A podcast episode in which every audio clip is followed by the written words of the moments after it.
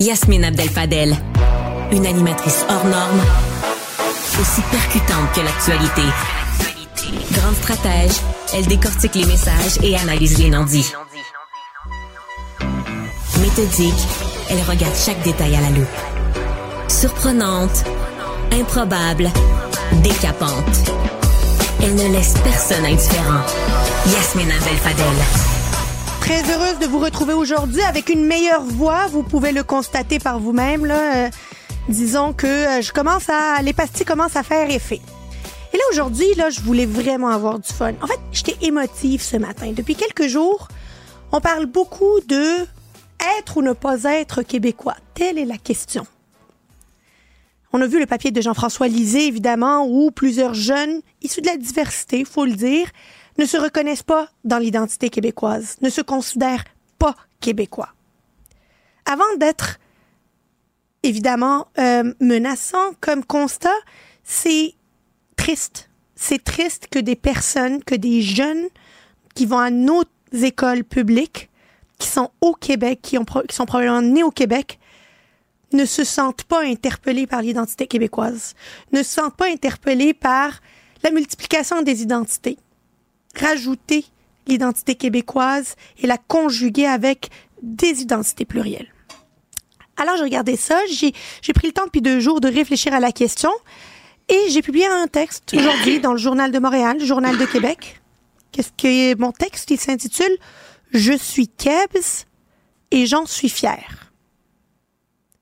Je suis Kebs, je suis fière de l'être. Et je déclare mon immense fierté, je vais le dire même verbalement, mon immense fierté à appartenir à ce grand peuple, le peuple québécois, à me, à me sentir euh, complètement québécoise. J'ai grandi, j'ai grandi ici, je suis peut-être pas née ici, mais je suis avant tout québécoise. Et je trouve ça dommage que j'ai besoin de le témoigner, j'ai besoin de le dire. Combien de personnes se présentent à ce micro-là ou ont une plume dans le Journal de Montréal, le Journal de Québec, sentent le besoin de clamer haut, et fort leur fierté d'être québécois? Poser la question, c'est y répondre. Alors, il y a quelques jours, évidemment, à juste titre, Jean-François Lisée, eh bien, des chroniqueurs s'inquiétaient du fait que des jeunes ne s'identifient pas au Québec. Voilà que moi, je m'identifie au Québec, je le dis fièrement que je suis québécoise. Ça a pris quelques minutes pour recevoir mon premier message quelques minutes. Je vais vous le lire. Je vais vous laisser témoigner et réfléchir à cette question. Vous vous dites Kebs en grosses lettres dans votre titre aujourd'hui, je vous crois. Vous êtes d'abord et avant tout marocaine. Ça se voit, ça s'entend et ça se comprend dans vos propos. Vous, Kebs, savez-vous que le terme est utilisé comme le mot en N pour nous désigner nous Québécois, nous étant majuscule. Franchement, votre identité, c'est que vous voulez qu'on s'adapte à vous, à comment vous êtes. Arrêtez de dire que vous êtes québécoise. Sinon, si vous voulez vraiment l'être, cessez de nous insulter. Je veux juste qu'on réponde à ma question. On veut-tu que je sois québécoise ou on veut pas que je sois québécoise? Je suis rendue mêlée. Bienvenue à Cube. Vous avez vu un grand spectacle? On en a un plus grand encore. Luc Lavoie. Écoute, j'ai tellement ri. Yasmine Abdel-Fadel. C'est une pièce d'anthologie. La rencontre, la voix Abdel-Fadel. Luc, je suis contente de retrouver ma voix. un petit jeu de mots facile. Tu m'as manqué hier, puis ma voix aussi m'a manqué. As-tu passé le week-end à, ne pas dire un mot? En silence. C'est vrai? Ouais. Les autres avaient la paix. Euh, mon chum n'a jamais été aussi heureux de ta maison. Il trouvait que c'était calme, que c'était vivable. je voulais te parler euh, aujourd'hui de, de, l'Ukraine et de la déclaration du président français, mais je viens, j'avais lu ta chronique, puis là, je viens de lire, pas de lire, mais d'entendre la lecture de, de ce courriel que tu as reçu ou cette réaction. Quelle honte! Mon Dieu, que je suis gêné quand j'entends des affaires comme ça. Puis le gars qui a écrit ça, c'est quelqu'un qui écrit à peu près sans faute. Euh, oui. Donc c'est quelqu'un qui a une certaine éducation. J'imagine. Il, souffle sur le Québec un vent de xénophobie. Je le sens partout. Je l'entends. Euh, je veux dire, je sens même, parce que, bon, l'édifice à condo où j'habite, je sais pas pour quelle raison, mais il y a beaucoup euh, de gens du Moyen-Orient qui sont là, de divers pays. En fait, mon voisin. Et avec les riches. C'est ça. Justement, mon voisin est saoudien. Bon. tu vois? Mais sais-tu quoi? Quand je veux leur parler, ils s'éloignent. Ils ont peur? Ils ont peur. Et euh, à un moment donné, euh, justement, le voisin saoudien, c'était euh, la fin du ramadan, ce qu'on appelle, comment, comment vous parce chacun C'est le ramadan, là? Non, mais à la fin du ramadan. Ah, le Aïd, le Fitr. c'est ça, bon.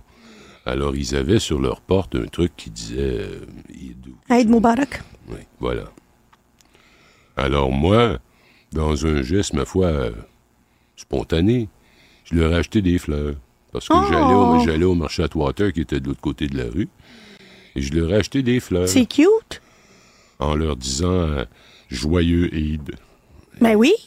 Et euh, ils ont cogné à ma porte. Peut-être qu'ils l'ont vu quelques heures plus tard. Je pense qu'ils n'étaient pas là quand je l'ai laissé devant la porte. Euh, et quelques heures plus tard, ils sont arrivés.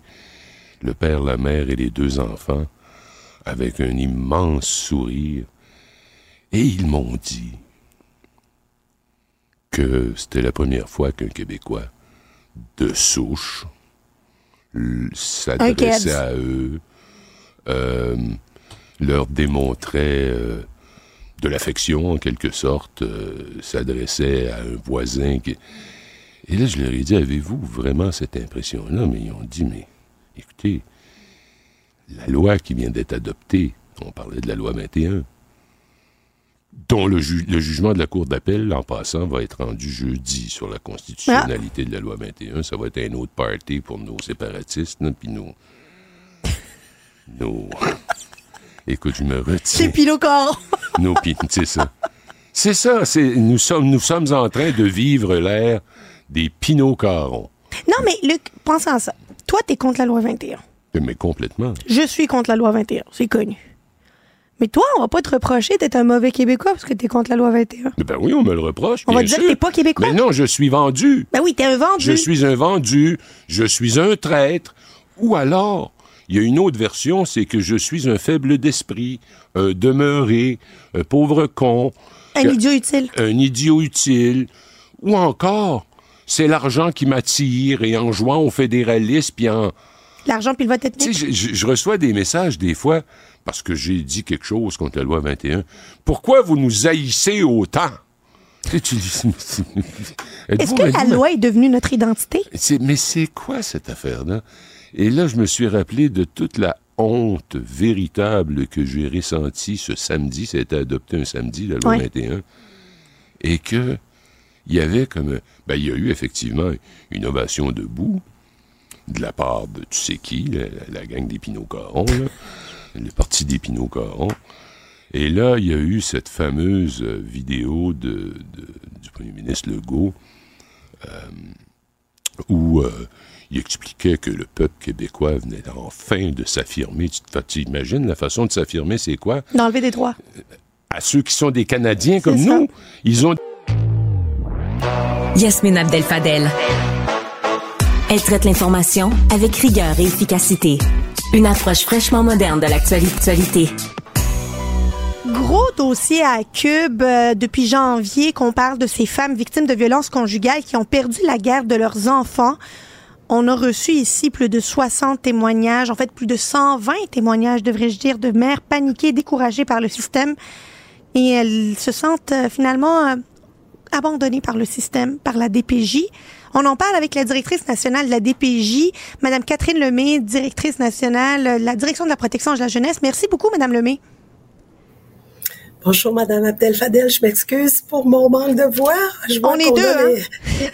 oui, c'est ça. on, va faire avec le, les deux. On n'a pas de voix, mais même, à, même à, demi-voix, on est content de vous avoir parce que vous le savez, Madame Lemay, ça fait longtemps qu'on essaie de vous parler. Les mères sont inquiètes. Les mères cherchent à vous entendre. Les mères cherchent à être rassurées. Commençons par le commencement. L'aliénation parentale, Madame Lemay, ça existe ou pas? C'est une grosse question. D'abord, commençons par le, début. Euh, il y a à peu près 30 ans de ça, ça fait longtemps que je suis dans le système de protection de la jeunesse. Quand j'étais à l'université, c'était un courant qu'on appelait le syndrome d'aliénation parentale. Ok, c'était même enseigné à l'université. Ça se résumait à dire que il y avait euh, introduction dans la tête des enfants de façon euh, lavage de cerveau, d'induire des, des, informations sur l'autre parent qui faisait que l'enfant venait à croire ce qui, ce que, que, que, ce qui se faisait dire était vrai.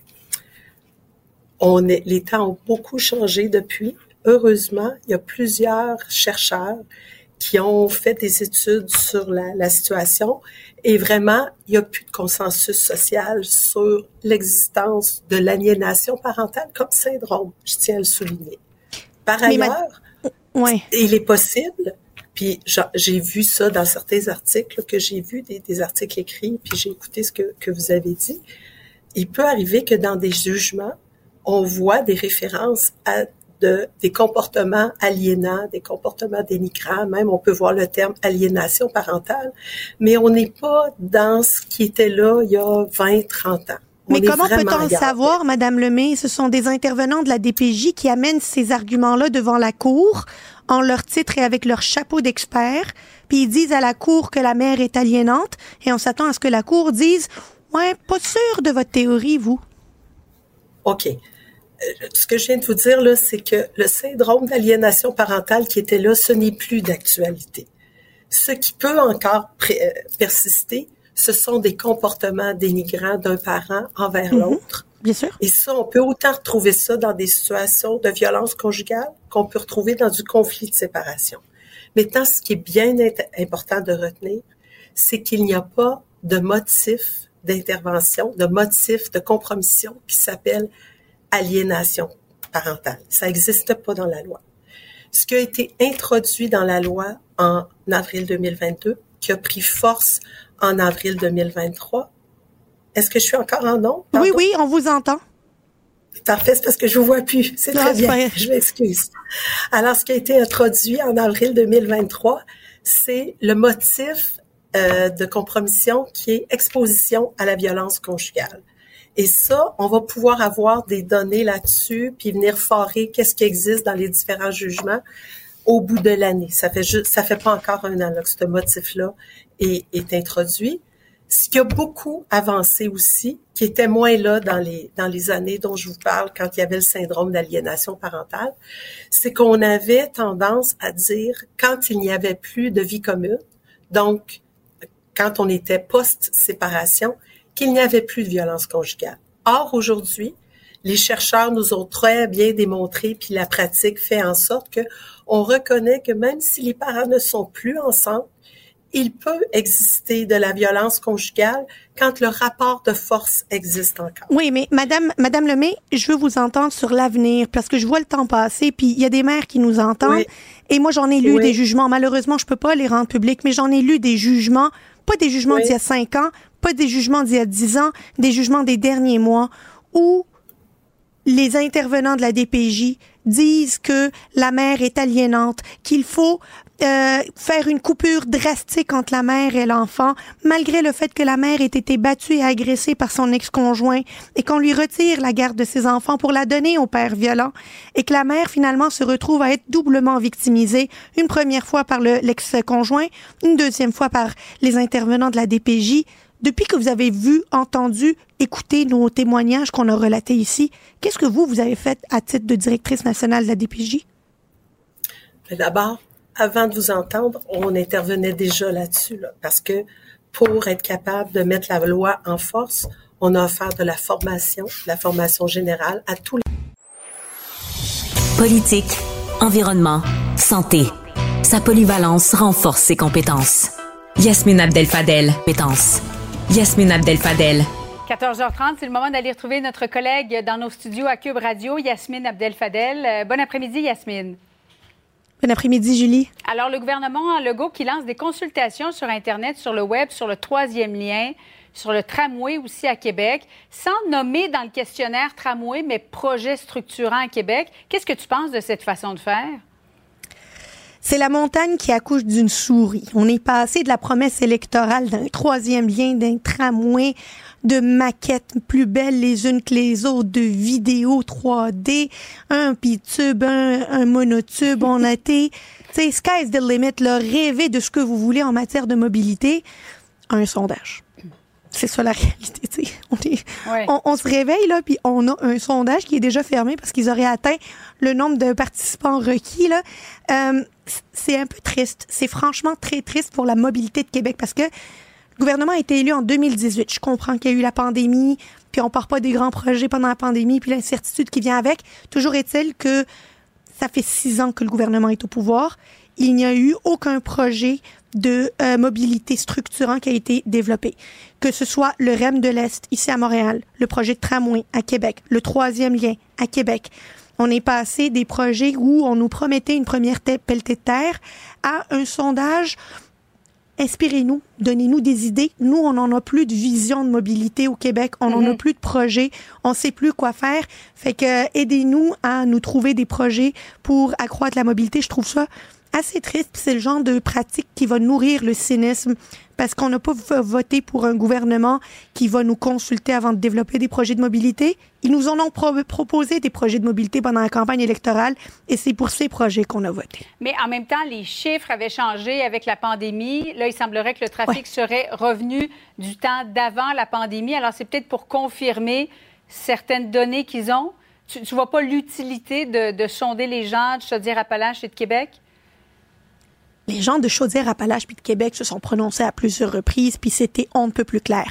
Le meilleur sondage que la CAQ devrait euh, voir puis écouter, puis que le gouvernement devrait regarder, c'est celui du 2 octobre dernier à la circonscription de Jean Talon, lorsque le Parti québécois a gagné et qu'ils ont perdu à plate couture. Ça, c'était un sondage qui disait ce qui devait être dit. C'est qu'on n'aime pas le monde qui recule, on n'aime pas les promesses brisées, on n'aime pas se faire prendre pour des valises.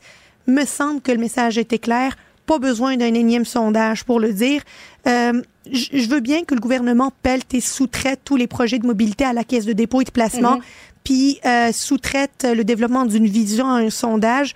Mais toujours est-il que une fois que le mandat de la CAQ va terminer, là, ça va être quoi le bilan en matière d'infrastructure routière et en matière de mobilité? J'ai bien peur que pour le moment, ça va être un zéro. Euh, parlons de l'identité québécoise. Le fait de parler français actuellement à l'école, c'est de plus en plus rare, même dans des écoles de, Québec. Défendre la langue française aussi, ce serait pas très populaire actuellement dans les écoles. Euh, c'est assez préoccupant, Yasmine. Évidemment, c'est préoccupant. À chaque fois que le français recule, que ce soit euh, dans, dans les endroits publics ou dans nos institutions, notamment à l'école, c'est non seulement inquiétant, mais ça devrait tous nous mobiliser. On devrait tous être au, euh, au rendez-vous pour se battre contre, contre le recul du français.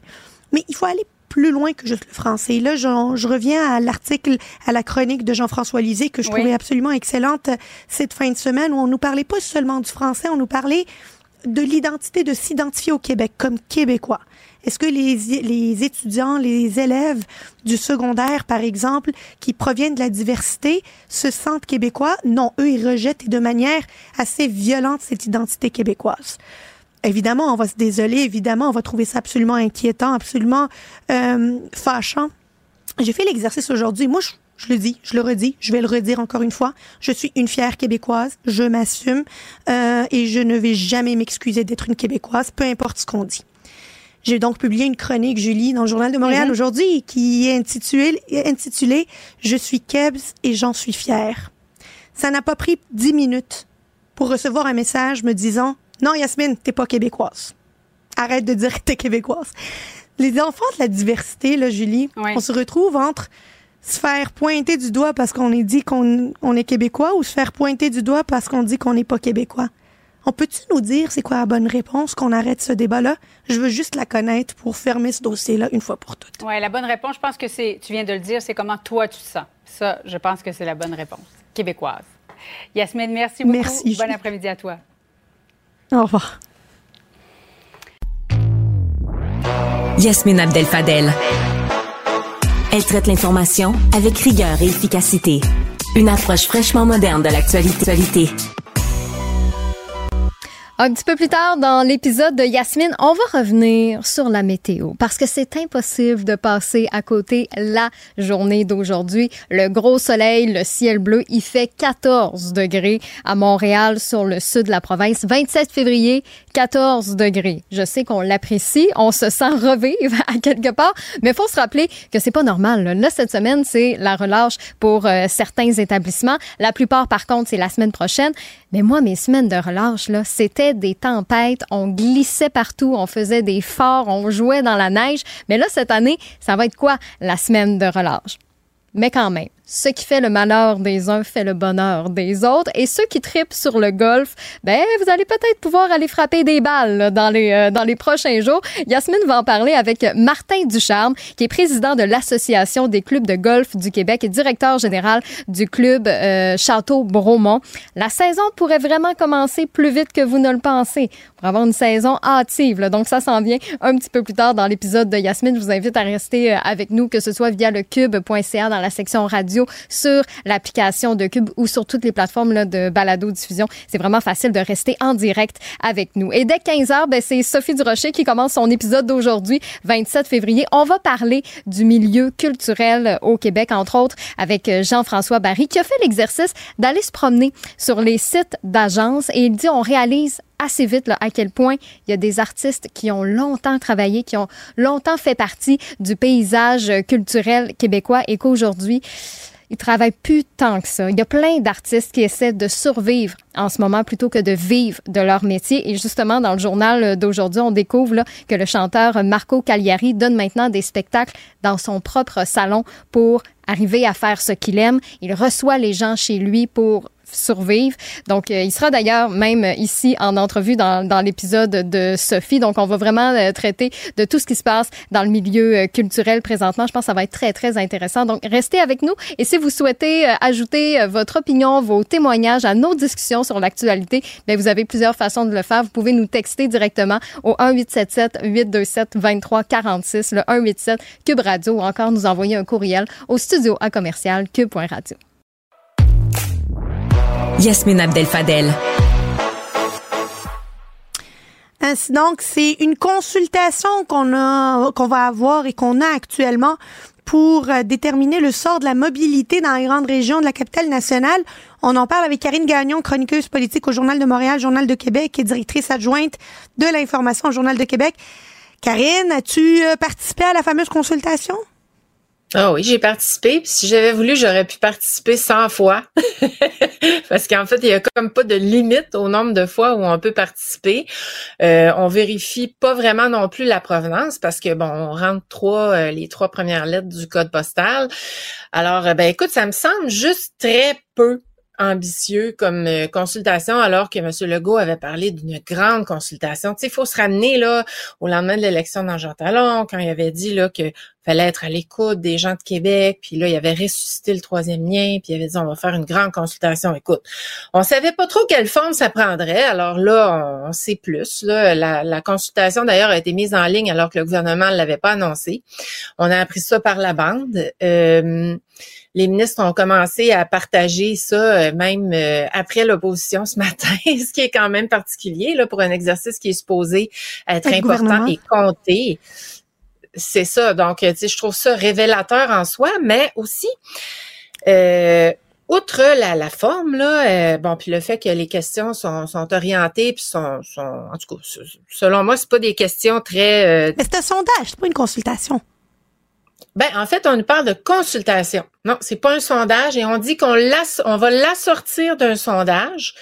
Mais si tu vas voir en ligne, c'est vraiment une consultation que tu remplis en ligne. Donc, tu réponds à des questions, tu t'identifies pas.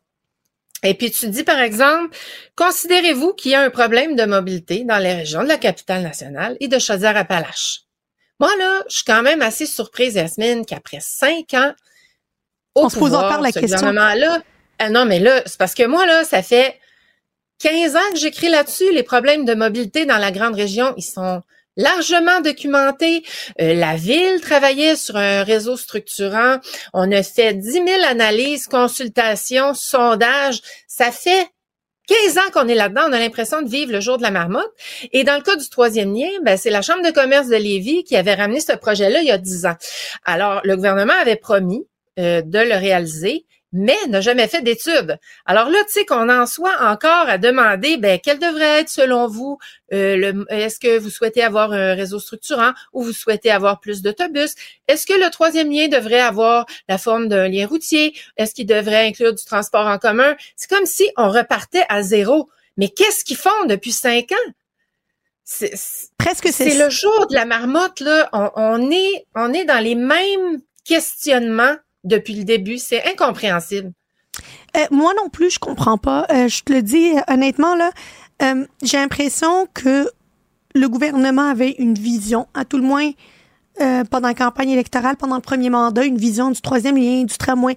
Bon, ils ont jamais été très chauds au tramway, mais toujours est-il qu'ils avaient dit oui, qu'ils allaient le soutenir. Tu sais, le troisième lien, ben, c'était une promesse forte. Et j'ai l'impression que maintenant, on est dans une opération de sous-traitance du développement d'une vision d'infrastructures routières et de mobilité durable dans la grande région de Québec. Ben en fait, je trouve pas qu'il y avait une vision. Il y avait des idées qu'ils ont lancées qui étaient très électoralistes, mais ils, sont pas allés très loin parce qu'une vision, ça doit venir avec euh, euh, avec une structure de pensée, ça doit venir avec un plan, ça doit venir avec des étapes qu'on suit. Et ça, je ne l'ai pas vu. Donc euh, d'aller vers le citoyen, de se tourner vers les citoyens de la région et de, de tenter de, tenter le pouls pour établir une vision, je pense qu'on devrait vraiment plus en être là et je pense qu'on ne doit pas non plus procéder de cette façon-là. On doit arriver comme décideur avec des responsabilités, avec une quête de solutions. On doit se tourner vers des experts, on doit réfléchir. Il y en a au ministère des Transports si on a besoin d'aller à l'extérieur en chercher. C'est ça qu'on aurait dû faire depuis cinq ans. C'est à ça qu'on aurait dû s'attendre comme contribuable dans une région où on est très en retard par rapport au développement du transport euh, en commun, euh, par rapport aux villes commune au Canada. Ça fait mille fois qu'on le dit, mais qu'est-ce que tu veux, on est encore dans cette question-là. Et euh, ben, on n'a jamais documenté le, troisième lien. Donc, est-ce que c'était le bon projet? Est-ce que ça répondait aux besoins? Je peux pas te le dire parce que les, besoins, ils ont même pas été étudiés. On n'a pas eu d'études sérieuses sur ce projet-là. Alors, c'est comme si le gouvernement tente de dissimuler son, son inaction en disant, non, non, nous autres, on est à l'écoute de la population. Regardez, on lance une consultation en ligne. Euh, pour moi, ça, ça, pas sérieux. Ça tient pas debout. Non, ça fait vraiment pas sérieux. Puis on n'arrête pas de dire que le gouvernement a perdu sa boussole, particulièrement dans la région de Québec, alors qu'il a fait élire, je le rappelle, une très grande majorité d'élus euh, de la CAC à Québec, sur la rive nord et sur la rive sud. Euh, je, sais plus quoi dire. je sais plus quoi dire l'empreinte?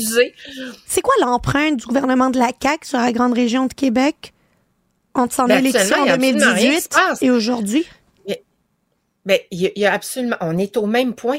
Et c'est ça, c'est ça le grand problème. Puis on disait tout le temps qu'on avait une région qui fonctionnait très bien sur le plan économique. Là, on a des données du Conference Board que j'ai pas devant moi malheureusement, mais qui démontrent qu'on a un recul. Mais c'est sûr parce que tous les projets sont au point mort. Et puis, le, développement d'une région, ça doit passer par la mobilité. On le dit souvent, c'est comme ça qu'on attire des nouveaux arrivants, comme ça qu'on attire euh, des jeunes familles, des immigrants qui vont s'informer euh, de quelle manière on peut se déplacer. Si le seul moyen, c'est l'automobile, avec ce que ça coûte, qu'on n'offre pas d'autres alternatives, ben, c'est un problème majeur. Et c'est certain que ça va nuire à la région.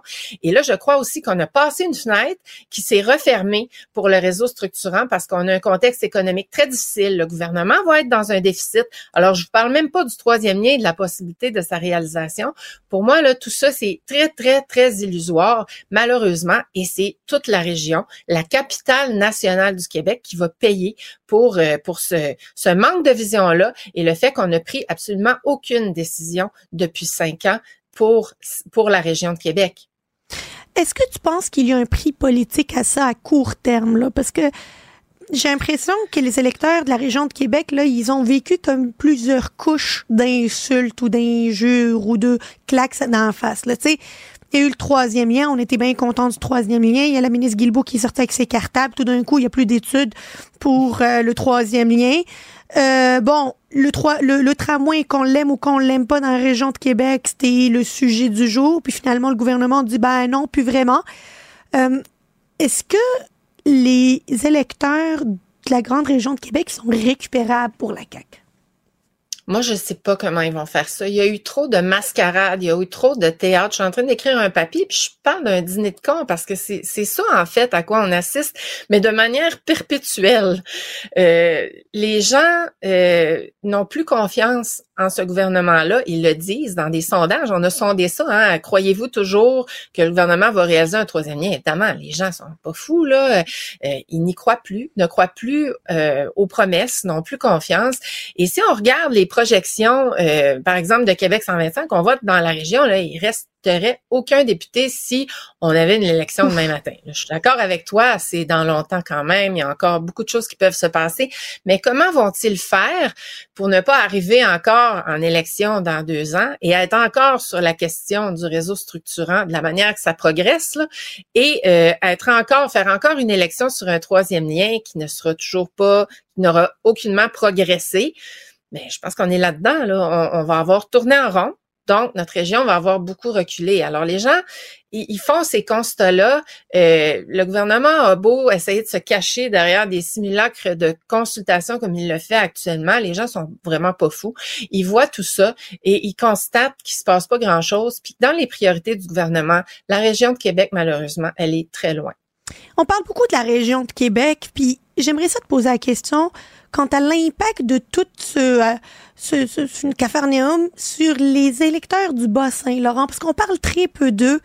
Euh, du monde qui viennent, qui veulent aller à Québec, qui doivent traverser, qui aimeraient bien avoir un troisième lien, notamment euh, dans, dans les deux rives. Est-ce que tu penses que la, la grogne pourrait s'élargir et faire tache d'huile au-delà de la grande région de Québec, Chaudière-Appalaches, évidemment? Ah ben, sans déterminer si c'est un besoin, un troisième lien pour euh, les régions, parce qu'on n'a même pas déterminé pour la région de Québec, alors on est loin de l'avoir déterminé pour l'ensemble du Québec, pour l'Est par exemple. Mais ben, je pense que ce projet-là a fait évidemment très mal au gouvernement dans l'ensemble du Québec pour les questions que je nommais tout à l'heure dans la région, c'est-à-dire les questions de confiance. Euh, les, les, gens ne, ne croient plus, donc c'est une question de crédibilité aussi de, ce gouvernement-là et ça a fait tache d'huile et ça va les suivre et là ça continue de les suivre. Et comme le projet n'avance pas, euh, je vois pas comment ça ne pourrait pas les suivre encore à la prochaine élection euh, dans deux ans, un petit peu plus de deux ans. Là, euh, c'est à la fois long et très peu de temps quand on parle de projets d'envergure comme ça. Je vois pas comment on va pouvoir avancer. Euh, puis, dans le cas du réseau structurant, ben la ministre parle de créer une agence de transport. Ça ne se créera pas en claquant des doigts. Euh, la, la, la, caisse de dépôt et de placement qui mène une réflexion sur la mobilité, comme un peu comme si on repartait l'exercice à zéro. Euh, donc, ça, ça va être long ça va être long. Puis je comprends le maire de Québec de s'inquiéter, puis le maire de Lévis aussi, là, de, de la lenteur de ces opérations-là. Bonne chance. C'est euh, c'est dommage pour la grande région de Québec. C'est dommage euh, qu'on continue de réfléchir pour réfléchir parce que c'est important de réfléchir à la réflexion qui se fera le jour où on aura fini de réfléchir. Karine Gagnon, chroniqueuse politique, Journal de Québec, Journal de Montréal. Toujours un plaisir de te parler. Merci, un plaisir. Bye bye. Une main de fer dans un gant de velours. Yasmine Abdel-Fadel. Je sais pas si vous avez remarqué la température absolument resplendissante au Québec. Là, on va même connaître au-delà de 10 degrés aujourd'hui, gros soleil. La neige fond, évidemment. On est encore en février, mais on a des airs de printemps, printemps assez avancé. Et euh, il y en a qui commencent à s'équiper pour le golf et qui commencent à troquer leurs euh, bottes de ski pour des chaussures de golf. D'ailleurs, je suis partie ce matin avec mon mari euh, pour ce qu'il veut s'équiper pour la saison de golf et on a vu une grosse affiche devant le magasin qui disait en passant le, le club de golf là à côté, il va ouvrir le 2 mars. Le 2 mars là, c'est samedi. Il y a normalement du monde qui font encore du ski, du gros ski à part de ça. On en parle avec Martin Ducharme, président de l'Association des clubs de golf euh, du Québec et directeur général du club de golf du Château Bromont. Bonjour, Monsieur Ducharme. Bonjour, quel plaisir de vous parler en cette magnifique journée. Magnifique journée. Est-ce que ça vous donne envie d'aller frapper des balles? Ben oui, effectivement, parce que aujourd'hui, euh, dans les cantons de l'Est, euh, la température est un petit peu plus élevée que ce qu'il avait annoncé. Et comme vous pouvez remarquer derrière moi, il y a des gens qui profitent euh, des belles journées pour faire du ski. on peut appeler ça du ski de printemps. Et puis, c'est sûr qu'avec les conditions qu'on a là, on peut jumeler les deux activités dans la même journée, parce qu'à Granby, ici au Golfe des Cèdres, il a ouvert le centre de pratique extérieure aujourd'hui. Donc, c'était le coup d'envoi pour la saison de golf 2024 dans notre région des cantons de l'Est. Est-ce que c'est un record cette année d'ouvrir aussi tôt dans la saison ou est-ce que vous avez déjà ouvert plus tôt? Non, mais justement, je vous parlais du Club de golf des Cèdres qui a déjà ouvert en janvier. Euh, on recule dans les années 1978 et on a la mémoire courte aussi. Si on recule en 2018, euh, moi, hier, euh, j'ai vu apparaître une photo de 2018 et on avait exactement la même condition qu'on a aujourd'hui avec exactement le même parcours de golf. C'était comme si je venais de prendre une photo, sauf qu'elle était en 2018, date pour date. Donc, on a la mémoire courte sur certaines températures qu'on a eues dans le passé. Est-ce que vous pensez qu'il va y avoir euh, un, engouement là, au courant des prochaines semaines qui va se maintenir, là, des personnes qui vont avoir hâte de sortir leur carte de golf? Là? Définitivement que tout le monde a sorti le sac de golf du cabanon et tout le monde frotte les bâtons de golf présentement parce qu'il y a un engouement énorme. Et cet engouement-là, ben, on la doit à la pandémie en 2020. Et depuis ce temps-là, le golf a fait un bond extraordinaire. Donc, les gens sont impatients parce que, rappelez-vous aussi, l'année passée, ça n'a pas été une très belle saison. Euh, je vous dirais que si on regarde Montérégie, Mauricie, Canton de l'Est, Québec, deux journées sur trois, qu'il y a eu des précipitations, euh, des averses assez importantes, ce qui veut dire que je pense qu'on est récompensé et euh, on va avoir du soleil. J'aimerais ça que ça reste comme ça jusqu'au mois de novembre. On va se croiser les doigts. Je pense qu'on était assez fin pour ça. Et ça va s'annoncer pour une, année extraordinaire. Ouais, là, on voit que la saison commence tôt. Puis là, tu sais, vous m'avez parlé de 78, on a parlé de 2018 probablement que ça va s'inscrire comme une tendance là au courant des prochaines années où la saison va commencer à être plus officielle plus tôt durant l'année et terminer plus tard aussi dans à l'automne. Effectivement. Donc, des, gros, des grosses chaleurs, là, juillet-août, là, les grosses canicules, est-ce que ça, ça a un impact sur l'achalandage sur vos terrains? Non, je vous dirais que non, parce qu'on n'a pas les grosses chaleurs qu'ils ont en Europe. Donc, quand, on parle de grosse chaleur, canicule, on va parler de 32, 33, 34 degrés. Euh, c'est très rare qu'on va aller à plus haut que ça au niveau des degrés. Et les gens jouent tôt le matin ou en fin de journée. Ce qui veut dire que non, ça ça n'affecte pas l'industrie du golf. Et en majorité des gens sont en vacances au mois de juillet puis au mois d'août. Donc, ils profitent de leur journée, mais ils vont bien gérer l'horaire des départs à ce moment-là pour pas ne pas être dans le grand moment de chaleur. Ce qui veut dire, je vous dirais, vers une heure, une heure et demie, deux heures. généralement, c'est là que le, plus gros de la chaleur est. Donc, ça n'affecte pas l'industrie du golf au niveau des chaleurs. Comme quoi, le malheur des uns fait le bonheur des autres. Les stations de ski aujourd'hui sont bien inquiètes. Les arénas, ben, en fait, les patinoires extérieures, c'est fini. On l'a vu un peu partout. Et euh, de plus en plus, on va pouvoir avoir dans notre maison la luge, le, euh, les bâtons de golf, les patins à glace et euh, notre vélo parce que quelque part dans la journée, on peut changer d'activité. C'est les dérèglements climatiques. On le voit, les changements climatiques peuvent avoir un coût. J'aimerais rajouter un point qui est hyper important.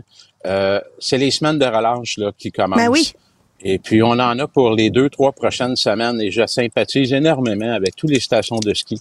Et puis, euh, c'est pas de gaieté de cœur qu'on dit qu'aujourd'hui, l'industrie du golf euh, donne le coup d'envoi parce que c'est temporaire. Hein. Dame Nature va nous envoyer de la neige.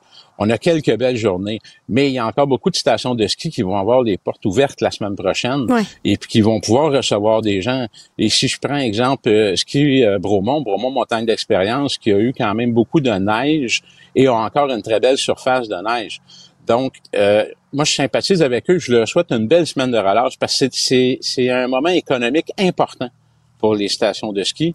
Et je ne voudrais pas me faire du capital politique à l'industrie du golf pour euh, un peu euh, enlever l'industrie du ski, là, présentement. Rien ne nous empêche de golfer et de skier la même Oui. fin de semaine.